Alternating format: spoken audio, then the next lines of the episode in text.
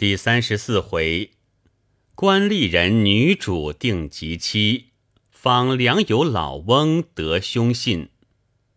话说林之阳两只金莲被众工人今日也缠，明日也缠，并用药水熏洗，未及半月，已将脚面弯曲折作两段，食指俱已腐烂，日日鲜血淋漓。一日正在疼痛，那些宫娥又搀他行走，不觉气恼加工，暗暗忖道：“俺林之阳耐了火气，百般忍耐，原想妹夫九公前来救俺。今他二人音信不通，俺与其零碎受苦，不如一死，倒也干净。”手扶工人又走了几步。只觉疼得寸步难移，奔到床前，坐在上面，任凭众人解劝，口口声声只叫保姆去奏国王，情愿立刻处死，若要缠足，至死不能。一面说着，摔脱花鞋，将白绫用手乱扯，众宫娥齐来阻挡。乱乱纷纷，搅成一团。保姆见光景不好，即去启奏。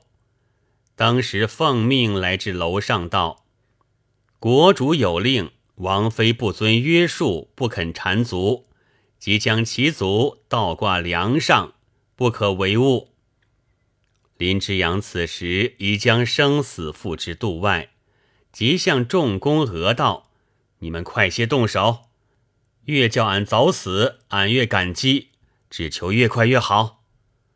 于是随着众人摆布，谁知刚把两足用绳缠紧，已是痛上加痛，及至将足吊起，身子悬空，只觉眼中金星乱冒，满头昏晕，当时疼得冷汗直流，两腿酸麻，只得咬牙忍痛。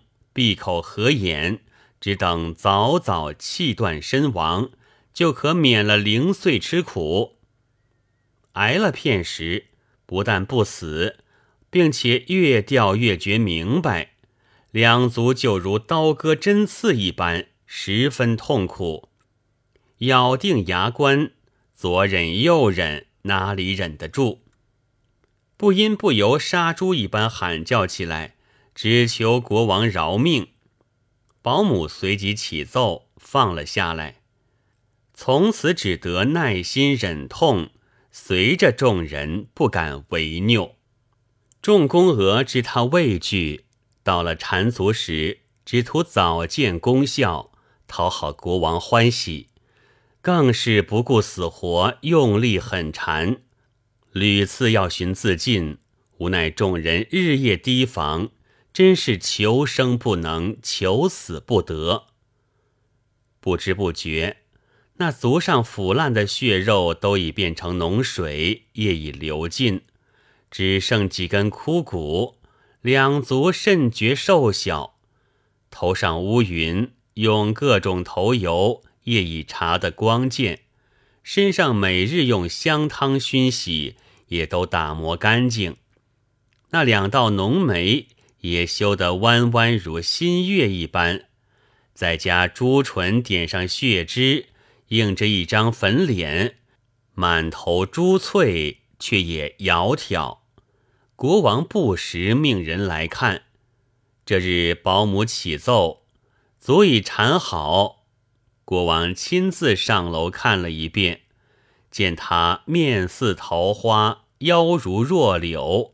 眼含秋水，眉似远山，越看越喜，不觉忖道：“如此佳人，当日把她误作男装，若非孤家看出，岂非埋没人才？”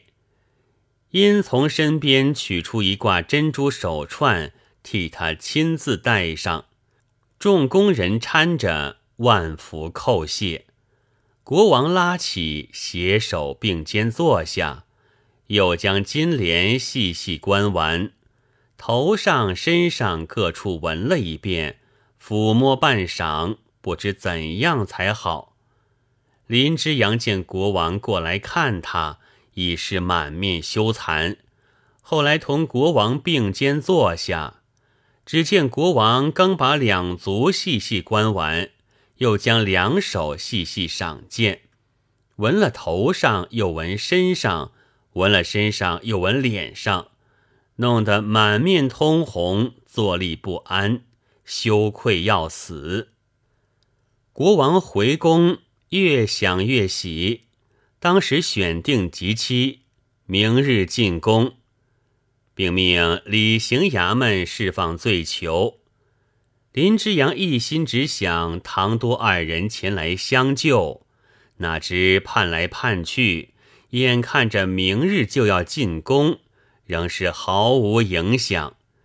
一时想起妻子，心如刀割，那眼泪也不知流过多少，并且两只金莲已被缠得骨软筋酥。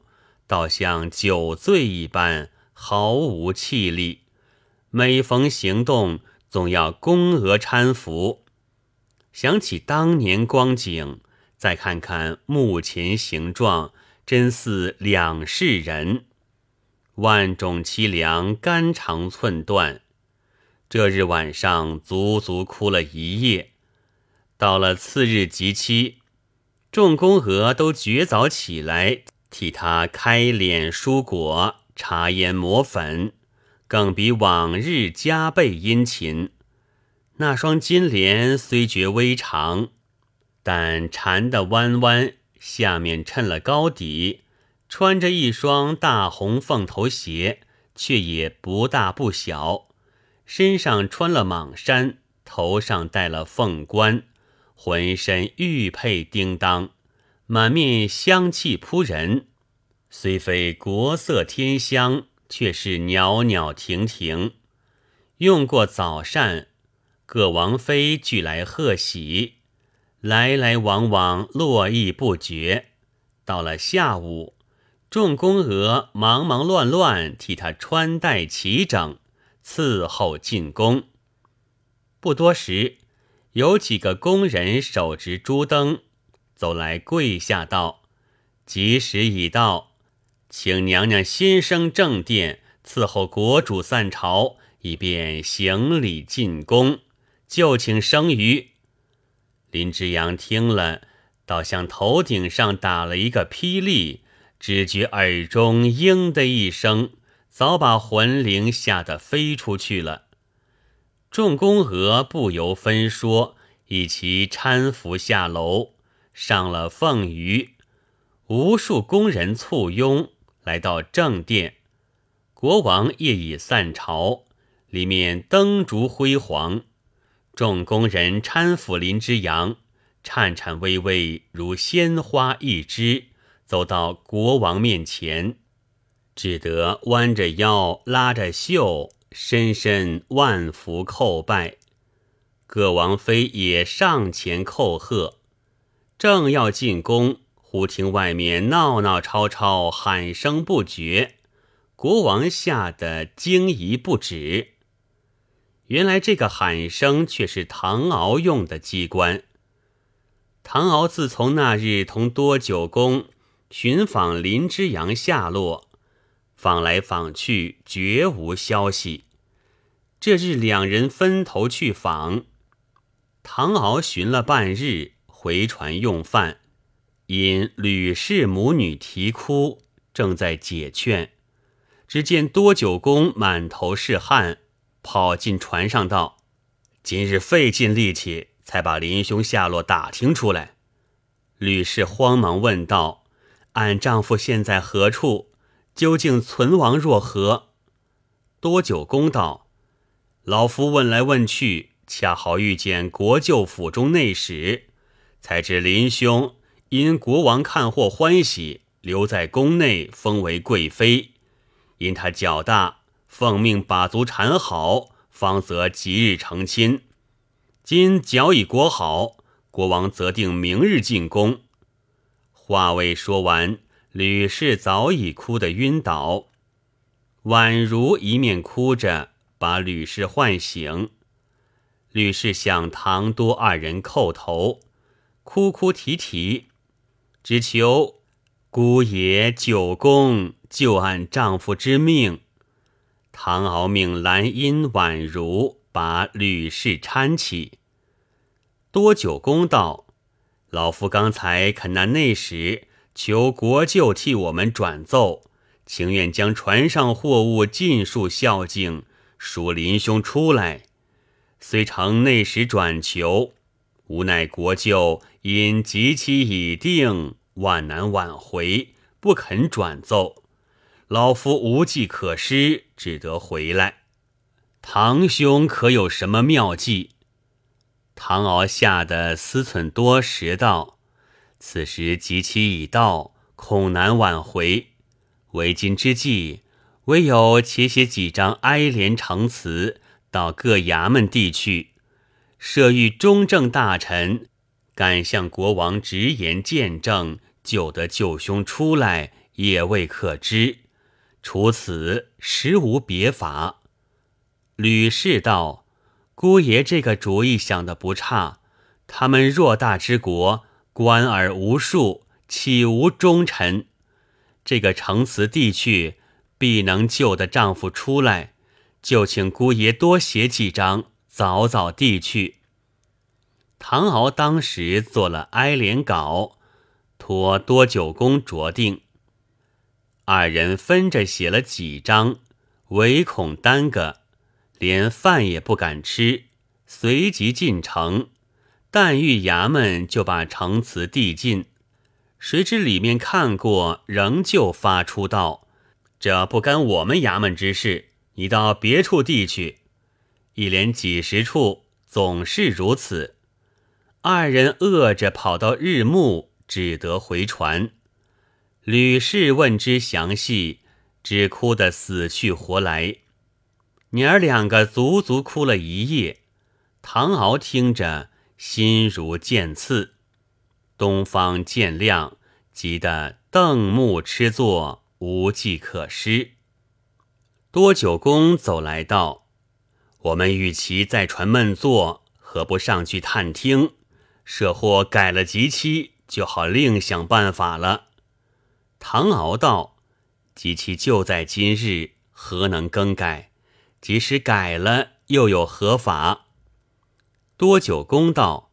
倘能另改吉期，我们船上货物钱粮也还不少。即到邻邦，把船上尽其所有都馈送那国王，恳其代位转求。设或他看邻邦份上情不可却，放林兄出来也未可知。